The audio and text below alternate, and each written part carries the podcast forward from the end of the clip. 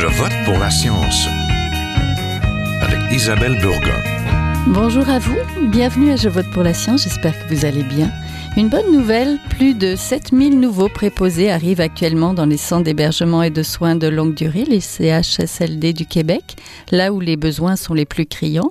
La Fédération professionnelle des préposés aux bénéficiaires du Québec négocie d'ailleurs la reconnaissance et le statut de ces nouveaux préposés. Nous manquons de bras, c'était l'appel du Premier ministre au printemps dernier. Il a convaincu des milliers de Québécois de rejoindre les rangs de la santé via entre autres la plateforme Je contribue et ainsi répondre en partie aux besoins de la crise sanitaire. Suite à l'appel de M. Legault, il y a eu 30 000 candidatures et l'embauche de 20 000 personnes dans les différents centres intégrés de santé et de services sociaux et 12 000 personnes y travaillent toujours. Les deux tiers de ces employés temporaires manifestent même le désir de rester dans le réseau de santé. Ils ont trouvé un nouveau plan de carrière et surtout une vocation.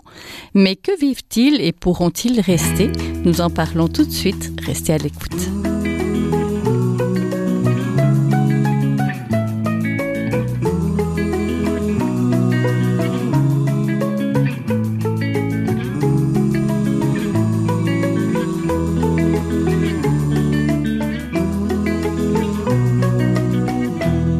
Si la COVID-19 a bouleversé nos vies, elle a aussi renversé plusieurs plans de carrière. De nombreux Québécois ont répondu présents pour aller à la rescousse du système de santé et parmi eux, Daniel Labrec, qui est actuellement aide de service au Centre intégré de santé et de services sociaux des îles, le CI3S. Bonjour. Allô, bonjour. On rejoint aussi Jocelyn Réel, qui est préposé aux bénéficiaires. Lui, c'est le CI3S de Chaudière-Appalaches. Bonjour. Bonjour. Donc, au plus fort de la crise sanitaire, il manquait 9500 employés dans le domaine de la santé, particulièrement en CHSLD. La plateforme Je contribue a été mise en place pour combler ce manque. Le premier ministre a fait un appel à tous les Québécois de bonne volonté pour qu'ils rejoignent les rangs des travailleurs de la santé. Résultat, 20 000 personnes ont été embauchées dans les différents centres et régions et 12 000 personnes y travaillent toujours. Une carrière, une mission. Qu'est-ce qui les motive? On va voir avec ça avec eux. Monsieur Labrec, face à la crise sanitaire, vous êtes dit prêt à aller au front et vous y êtes depuis le 20 avril dernier et vous avez été Oui, officiellement engagé aussi. Hein? Racontez-nous ce qui vous a motivé. Ben, en fait, moi, ce qui, ce qui m'a motivé, c'est euh, une circonstance assez spéciale. Euh, je ne sais pas si on se souvient, au début de la COVID, euh, la Chine construisait un hôpital de je ne sais pas combien de places en 10 jours, ou en tout cas un, très court temps. Et je savais que ici, euh, aux îles de la Madeleine, ils avaient euh, dans une école secondaire euh, tout le nécessaire pour faire une- un hôpital au cas où il arriverait quelque chose d'urgent. Fait que d'emblée, comme ça, j'ai téléphoné aux ressources humaines au centre hospitalier, puis j'ai dit, moi, je veux m'investir, euh, je veux, je veux faire quelque chose. Euh, J'avais l'impression que assis ici, je pouvais rien faire, donc euh, j'ai donné mon nom. Ça a resté comme ça. Il n'y a pas eu d'urgence, on n'a pas eu beaucoup de cas. Et puis euh, ils m'ont appelé à un moment donné pour faire de la surveillance euh, dans différents euh, endroits aux îles. Et puis j'ai tout simplement accepté d'emblée. Moi, je suis agriculteur au départ. Donc, euh, j'ai dit, j'ai du temps au printemps, puis j'ai quand même continué tout l'été. OK. Et vous continuez toujours? Oui, je continue toujours. C'est pas euh, beaucoup d'heures, c'est quand même 28 heures par 15 jours, Euh, mais c'est suffisant. En fait, je pourrais pas en donner plus que ça. Euh, cet automne et cet hiver, on verra là où sera rendue la crise et si je peux m'investir plus. Mais pour l'instant, euh, je m'investis quand même pas mal avec le reste du travail que j'ai à faire. Oui. Monsieur Réel, vous, vous avez fait carrière dans les forces armées canadiennes. Qu'est-ce qui vous a poussé à répondre à l'appel du premier ministre et à suivre la formation? Ben moi, euh, pour commencer, euh, ma mère avait euh, avait un cancer et puis euh, pendant deux ans et demi, j'ai euh, j'ai été proche aidant pour elle. Je l'ai euh, je l'ai aidé, je l'ai euh, je l'ai conduit pour ses traitements et puis j'ai été là pour elle. Et puis je voyais là-bas à à Longueuil où ce que j'allais avec ma mère, qu'à l'hôpital Pierre Boucher, ils avaient des volontaires qui dans le centre d'oncologie qui donnaient les, les couvertes chaudes, qui aidaient. Et puis j'avais au début c'était plus ça que j'avais le, le goût de faire, c'était aider comme bénévole. Mais dans ma région à moi, on venait de construire le nouveau le nouveau centre et puis on pouvait pas le faire. Alors, quand est passé M. Legault, ben, je disais, j'ai dit, ça serait une belle euh, opportunité pour moi de faire quelque chose pour aider les gens. Et puis, euh, c'est ce que j'ai fait. Et puis, j'en suis très heureux euh, de faire cet emploi-là en ce moment et puis d'aider les gens. Oui. Comment ça se passe, Monsieur Réel, dans votre région? Dans votre euh, CHSLD Dans, dans le CHSLD, ça se passe très bien. Euh, Il n'y a pas de problème. Tout le monde est heureux. Euh, c'est sûr qu'il y a des que euh, l'actualité fait qu'on a des nouvelles qu'on a des nouveaux règlements, mais je veux dire c'est pour protéger tout le monde et puis ça se passe très bien. On n'a pas on n'a pas vraiment j'ai pas vu personne qui était malheureux de ça puis tout va bien. Ok. Monsieur Labrec, comment ça se passe aux îles, chez vous Aux îles, ça va très bien. Comme je vous disais, euh, on n'a pas eu beaucoup de cas. On a eu 10 cas total, dont deux qui, euh, qui avaient une adresse euh, locale, mais qui ne restaient pas euh, aux îles, donc qui a été calculé dans nos statistiques. Et euh, à part ça, il y a eu euh, 8 cas. C'était au début de la pandémie, lorsque les gens arrivaient du Sud, là, qu'il n'y avait pas encore d'urgence sanitaire.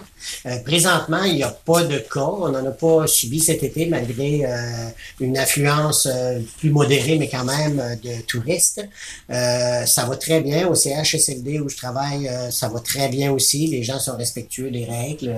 Euh, c'est, disons que ça peut pas aller mieux pour notre territoire à nous. Oui. Combien il y a de personnes en ch- CHSLD, dans votre CHSLD On parle d'environ euh, 80 résidents euh, présentement. Et puis, euh, là, il y a une nouvelle résidence qui est en construction qui devrait en avoir plus parce qu'il y a quand même beaucoup de résidences de personnes âgées ce qu'on appelle les RPA, Oui. euh, un petit peu partout sur le territoire qui euh, devraient se concentrer dans cette nouvelle résidence-là pour libérer de la place aux autres pour des gens qui sont, euh, entre guillemets, plus autonomes. Oui. Qu'est-ce qui vous garde motivé à continuer à travailler? Parce que vous, êtes, vous avez dit vous êtes agriculteur, il y a sûrement beaucoup de travail actuellement, là, à l'automne? Ben, en fait, c'est que présentement, ils sont en, ils sont en pénurie de main-d'œuvre, que ce soit pour les surveillants, les aides de service, les infirmières. Euh, puis, je sais pas, je me sentirais pas nécessairement bien de les laisser tomber présentement parce que je sais qu'ils ont quand même beaucoup, beaucoup, beaucoup besoin de main-d'œuvre, puis ils en ont pas. Et euh, je pense que c'est ça qui me garde motivé. S'ils avaient de la main-d'œuvre en masse, je, laisserais ma place à, à d'autres. Euh, j'ai quand même 60 ans et euh, je laisserais ma place à d'autres euh, je- parce que j'ai du travail assez ici. Mhm. D'ailleurs, j'ai été obligé de réduire la production ici à cause de la COVID parce que j'avais un manque de main-d'œuvre également. Donc, euh, euh, il fallait que je compense aussi quel- quelque part les, euh, les revenus là, euh, qui étaient en baisse par rapport à la production. Oui. Est-ce que vous manquez de bras en ce moment aussi? Chez vous? Oui, présentement, on- ben, en fait, on en a manqué tout l'été. On s'est ajusté, comme je vous dis, en conséquence, on a fait moins de production. Là, pour l'instant, on est correct. Nous, on, on travaille avec des woofers, c'est-à-dire c'est des gens qui viennent ici pour, euh, pour euh, en échange de l'hébergement et de la nourriture, pour travailler pour nous. Et puis, d'habitude, je pourrais en avoir, je pouvais en avoir quatre, cinq en même temps. Puis maintenant, j'ai eu, tout l'été, j'ai eu un couple seulement. Donc, euh, la main-d'œuvre diminuait de facilement de moitié, même plus. Euh, donc, il fallait que je travaille avec cette main-d'œuvre-là. J'ai, en réduisant ma production, on a réussi à quand même ajuster les, les, les choses. là. Oui. Puis Comme je vous dis, il faut dire que je travaille euh, 28 heures par 15 jours, donc de 4 heures l'après-midi à 8 heures en soirée, ce qui fait quand même que je peux faire mes journées quand même ici. De travail, euh, donc, euh, de votre travail régulier, on va dire. De mon, exactement, de mon travail. Régulier. Monsieur Réel, vous avez euh, toujours de la motivation de votre côté, malgré. Oui. Oui. Oui. Euh, c'est intéressant d'aller travailler et puis euh, de rencontrer ces gens-là et puis euh, de leur aider, de les connaître et euh, de voir leur personnalité. Vous savez, euh, il faut pas juste penser à, à ce qu'on ce qu'on voit devant nous, euh, leur maladie et tout. Il faut il faut les voir comme étant un tout. Et puis euh, c'est très intéressant de remarquer ces gens-là et puis de les voir de les voir progresser à tous les jours. Oui. Est-ce que c'est un gros CHSLD, là où vous êtes? Non, nous, on a 36 personnes. Oui. Et puis, euh, c'est ça qui est, pour moi, c'est ça qui est intéressant. C'est que c'est, ça a l'air d'une grande famille. On connaît tous les gens, on connaît les aides aidants qui viennent. Alors, on a une belle relation avec tout le monde. oui. Est-ce que vous êtes nombreux comme préposés? Combien il y a de personnes? Combien il y a d'employés pour 36 patients ou 36 personnes en résidence? Je pourrais pas vous le dire. Je m'excuse, mais euh, j'ai pas cette, euh, cette donnée-là. Oui. Parlons un petit. Oui. Parlons Oui. un petit peu de vos tâches. Oui. Euh, Qu'est-ce que vous faites concrètement? Ben, concrètement, on, euh, on prend soin des, euh, des résidents. Mhm. On les, dans leur quotidien. Alors, on les aide à manger, on les on les lève des lits, on on les, les, déplace où ce qu'ils ont besoin d'aller, et après on les on leur on les aide pour la toilette et puis on les aide on les on les aide dans les activités qu'ils ont. Exemple, euh, souvent le mercredi, euh, il va avoir une messe ou euh, il va avoir des activités de, musique, ces choses-là. On participe. On aide, on aide à tous les jours ces gens-là à passer à travers leur journée et de façon le plus souriant possible et pour que ce soit le plus bien pour eux. Oui. Une journée type, ça s'apparente à quoi? Une journée type, ben, il y a le lever le matin. Oui. Où ce que on fait, on aide la personne à faire sa toilette. Après ça, ils vont déjeuner. Après le déjeuner, euh, nous, euh, on va aider euh, certaines personnes. À, chaque jour, on a une horaire de bain. Alors, disons que j'ai une Madame X qui, qui a son bain cette journée-là. Il, y a une des préposés qui va aller aider pour son bain. Et puis après ça, nous, pendant ce temps-là, on va continuer avec les barbes, les choses des choses euh, ordinaires. Et puis, euh, on va aller après ça pour le dîner. Après le dîner, on va les, euh, on va, on va les coucher pour, pour faire une sieste. Et puis, vers deux heures, on va, on va les relever on va passer la collation, on va avoir, il va avoir une activité, sûrement. Habituellement, vers trois heures, il y a une activité avec eux autres, que ce soit, vous savez, notre, on a une personne qui est dédiée juste à ça, qui a étudié là-dedans. Et puis, il y a des euh, activités qui se font avec eux autres, que ce soit du bricolage, euh, que ce soit, comme je disais tantôt, la messe ou euh, des fois, c'est aussi simple qu'une raquette avec une ballonne qu'on a qui a été gonflée. Et puis, ils vont jouer avec. C'est juste pour leur faire pratiquer leur, leur motricité. Oui, et puis, hein. mhm. des choses comme ça, où on va aider certaines personnes qui, que sur leur plan d'intervention, disent qu'ils doivent marcher alors, on va les aider, on va, on va les suivre en arrière d'eux avec euh, une chaise roulante en cas qu'ils soient fatigués, qui, qui arrive quelque chose. Après ça, on a, on, on a la collation, le souper.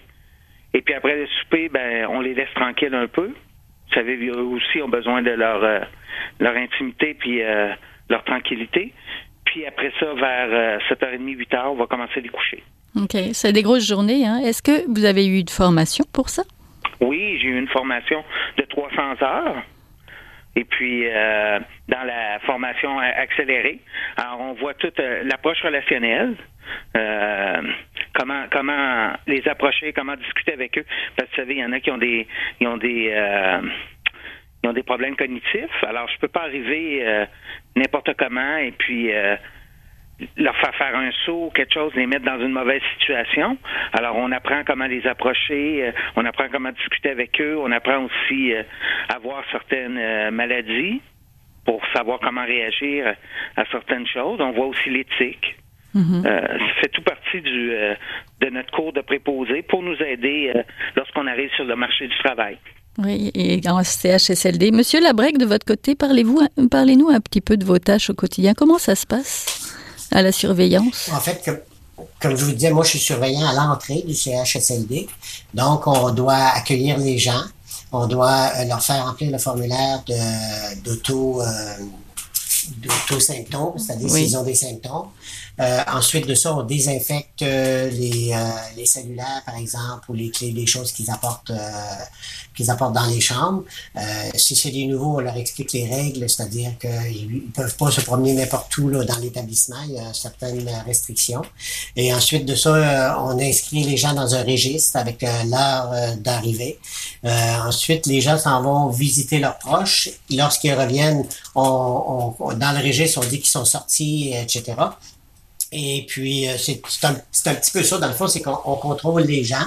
Si euh, on contrôle les gens, façon de parler. Oui, oui, les euh, entrées et les sorties. Les, entrées et les sorties, exactement, et on désinfecte tout ce qu'il y a à désinfecter. Par exemple, le linge propre qui rentre, on doit les changer de, de sac pour s'assurer que il n'y aurait pas, par exemple, de contamination au niveau des plastiques, puis tout ça. Et au, départ, quand j'ai commencé, on devait escorter les gens, les visiteurs. Les visiteurs devaient rester dans la chambre du résident. Et maintenant, ils peuvent circuler dans la chambre et dans l'aile, mais ils peuvent pas aller plus loin dans, dans l'établissement. Oui. Avez-vous eu une petite formation pour ça au début? Euh, ben, en fait, on nous a expliqué les règles. Euh, euh, vous disiez que Monsieur Jocelyn tantôt avait fait des forces armées. J'ai fait des forces armées aussi, donc on nous a expliqué les règles. Puis on, a une certaine logique, disons, à respecter pour éviter éviter que y ait contamination à l'intérieur. Donc, on a eu une petite formation qui était vraiment de base, mais après ça, on, y va avec notre bon jugement et les règles qui sont, qui sont établies. Oui. Comment vous trouvez ça? Est-ce que vous trouvez ça stressant? Et comment réagissent les gens quand ils, viennent visiter? Est-ce qu'ils sont rassurés, inquiets, stressés? Euh, ben, en fait, euh, moi, je trouve pas ça stressant. Il y a, les gens, ben, il y a différentes, euh, différentes personnalités, comme un peu partout dans la vie. C'est-à-dire, il y a des gens qui entrent, qui suivent les règles, qui, qui s'il n'y a aucun problème du tout, on remplit les formulaires, ils savent comment ça fonctionne et tout ça. Euh, il y a des gens qui sont peut-être un petit peu plus nerveux, ils savent pas où aller. Euh, bon, on leur explique, on lui quitte à aller les, euh, les escorter là en haut quand ils savent pas, par exemple, où sont les chambres et tout ça. Et puis il y a d'autres gens ben, qui nous disent des fois, ben dans notre territoire, il n'y en a pas de COVID. Pourquoi toutes ces mesures-là. On leur explique le, le, but des mesures, que justement, il n'y en a pas parce qu'on fait attention. Puis s'il y en avait dans le milieu, ben là, comme on continue à faire attention, ça, ça nous protège. Euh, puis ça protège les résidents. De, puis comme ils viennent voir des proches qu'ils aiment, ben, habituellement, ils comprennent. Oui, c'est sûr. Monsieur Réel, vous avez été casque bleu. Est-ce que ce que vous viviez sur le terrain s'apparente à ce qu'on vit un petit peu actuellement? Non, pas du tout pas du tout. Euh, lorsque j'étais euh, casque bleu, euh, c'était plutôt de la sécurité qu'on faisait en véhicule, des choses ça, des patrouilles. Alors, ça n'avait vraiment pas rapport avec ce que je fais présentement. Oui. Travailler dans un centre de soins, c'est un petit peu nouveau. Est-ce qu'il y a des choses quand même que votre précédent métier vous a appris? Oui, le travail d'équipe. Mhm, Parce qu'on travaille en équipe avec euh, avec des infirmières auxiliaires, des infirmières, euh, les autres euh, les autres préposés. C'est toutes des choses que si vous regardez que je faisais dans les forces armées canadiennes. Dans les forces armées canadiennes, tout seul, je pouvais pas je pouvais pas faire l'emploi, mais avec toute l'équipe alentour, ben on faisait on faisait avancer la machine. Comme moi, j'étais en communication. Alors je veux pas, moi je m'occupais des communications pour que les postes de commandement puissent communiquer avec les hommes sur le terrain. Alors, euh, tout ce qui était technologie, moi, je pouvais bien l'installer, mais si personne n'utilise, puis euh, alors ça ne fonctionnait pas. C'est la même affaire pour euh, dans CHSLD. Mm-hmm. on, on est en, on travaille en équipe. Moi, je suis la personne qui est le plus proche des des, des voyons, de nos clients. Oui, oui. Alors, vous savez, le matin, là, quand on les lève ou des choses de même, c'est nous qui voit la personne à tous les jours. C'est nous qui sait si euh, la personne elle a des changements. Mm-hmm. Beaucoup plus que les infirmières ou ces choses-là. Puis c'est nous qui va le rapporter aux infirmières, dire écoute, euh, telle personne euh, j'ai vu qu'elle euh, avait des plaies, des parce que vous savez, des fois, quand on reste dans, mmh, les lits, on fait hein. des, des plaies de lit, exact. Mmh. J'ai vu qu'elle avait des rougeurs ou des choses comme ça. Puis là, l'infirmière va dire Ah, je vais aller voir ou je vais ou on va lui dire Écoute, euh, telle personne, euh, on est habitué de la lever sur ses jambes, puis là, depuis deux, trois jours, elle est moins solide sur ses jambes. Peut-être faudrait que vous l'évaluiez puis que vous demandez à l'équipe de voir pour savoir si on ne devrait pas changer le protocole pour elle changer les changer certaines choses. Alors c'est nous en premier, mais nous on rapporte à eux. Puis c'est mhm. toute une équipe qui font que peut-être que, que, quand je vais rentrer travailler dans deux trois jours, ben on va me dire maintenant cette personne X là pour la lever, mais maintenant on va utiliser un lève personne qui avant ça on n'utilisait pas. Mais mhm. parce que nous on l'a rapporté, l'équipe a fait son évaluation, ben on a changé, puis ça l'aide ça l'aide nos résidents. Oui, c'est important d'être un, petit maillon de la chaîne de, du système de santé. On se sent utile. Oui, oui. nous, on se sent beaucoup utile parce que euh, on parle avec ces gens-là, on, on est avec ces gens-là. Euh, ils sont adorables, ces gens-là. Là. C'est pas parce qu'il y en a qui, il y en a peut-être qui parlent pas, mais ils nous comprennent.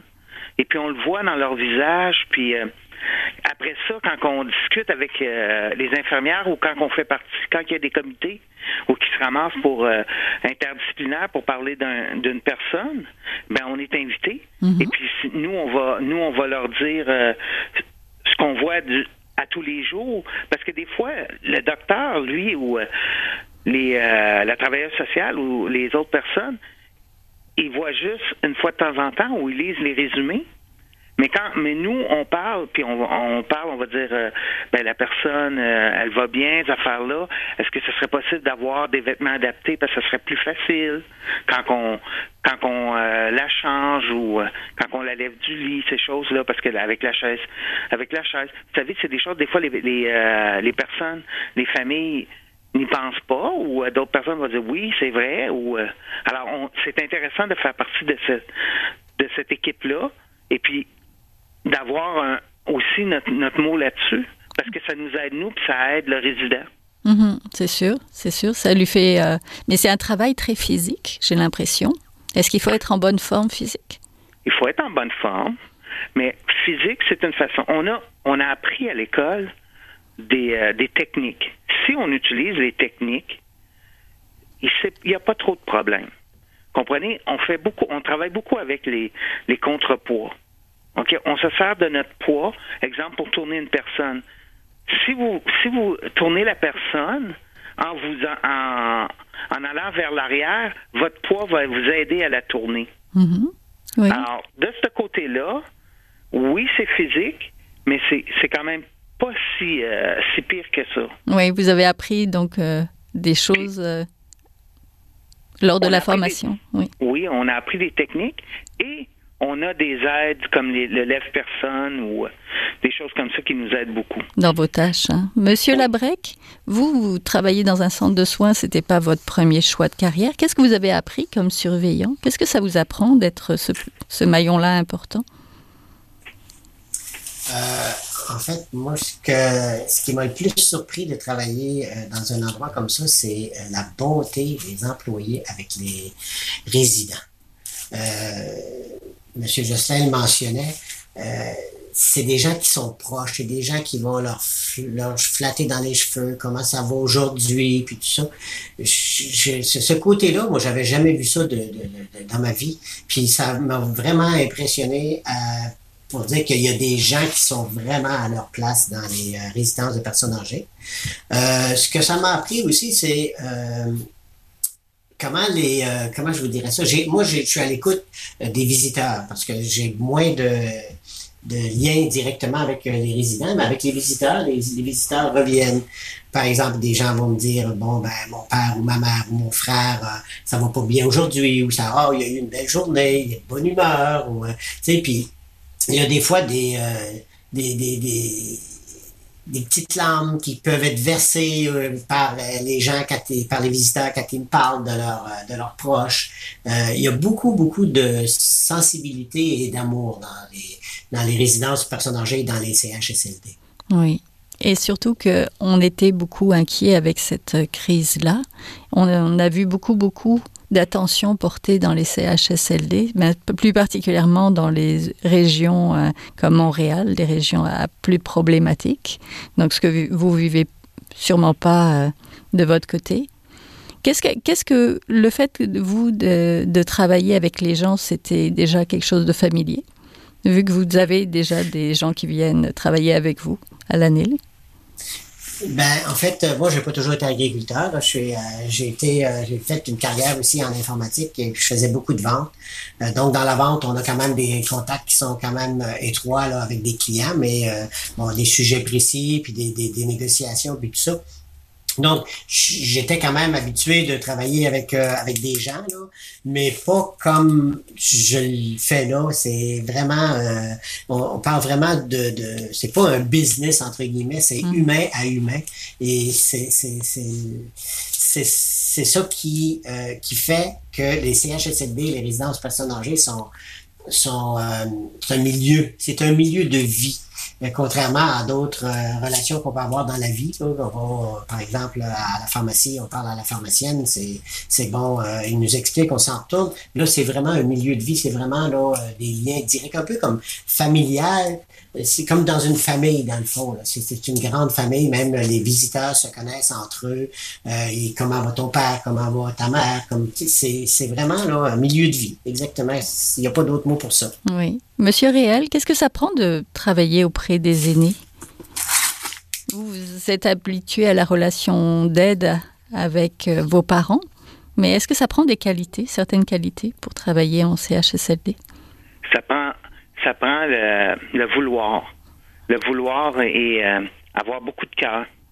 Euh, de, de, vouloir prendre soin des autres, d'être à leur écoute. D'accord? C'est des choses qui sont qu'un bénéficiaire a besoin, d'un pas d'un bénéficiaire, mais d'un préposé a besoin, euh, puis d'être euh, de, savoir détecter. OK, quand quand on regarde la personne là de, jour en jour là, ben savoir détecter s'il y a des changements, des choses là. Avec le temps, on l'apprend. Après ça, euh, c'est sûr que il faut avoir les techniques. Il faut apprendre les techniques qui, euh, qui s'apprennent à l'école, euh, ces choses-là. Mais euh, si vous avez la personne, la chose la plus importante tant qu'à moi, c'est d'avoir du cœur, du cœur puis vouloir aider. Ça c'est c'est essentiel parce que si vous voulez pas aider ou si vous voulez vous n'avez pas le cœur à ça, ben vous n'êtes pas à votre place. Pas choisir cette vocation-là ou ce métier-là. Une dernière question très vite à tous les deux. Là, on est dans la deuxième vague. Est-ce que vous allez continuer à rester mobilisé et fidèle à votre poste? Monsieur Labrec, peut-être pour... Euh, euh, pour l'instant, oui. Euh, tant que ça va être l'urgence puis qu'il va manquer de main-d'œuvre, je devrais être fidèle au poste. je pense que faut se, comme on disait là, je pense que c'est l'UPA qui disait on peut pas se serrer les mains, mais on peut se serrer les coudes. Mm-hmm. Je pense qu'il faut vraiment se serrer les coudes. Oui, Monsieur Réel, vous allez rester fidèle au poste aussi? Oui, oui, oui, je vais rester. J'ai, trouvé une belle niche, une belle place pour travailler et puis euh, aider les gens, c'est, euh, c'est important. Et puis, euh, j'aime bien ça ce que je suis. Entendu, ben, c'est super. Alors, je suis contente pour vous deux. Donc, on était en compagnie de Jocelyn Réel, préposé aux bénéficiaires au CI 3S de Chaudière-Appalaches. Merci. Et de Daniel Labrec, surveillant au centre des îles de la Madeleine, Centre intégré de santé et de services sociaux des îles.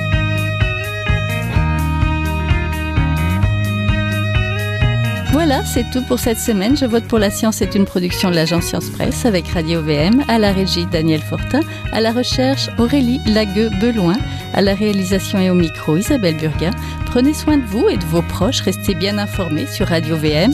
Pour notre part, nous avons des rediffusions tout au long de la semaine, surveillez la programmation et vous pouvez aussi nous écouter en podcast sur le site de l'agence Science Presse. Comme toujours, n'hésitez pas à partager cette émission. Euh, oui, partagez-la et portez-vous bien et à la semaine prochaine.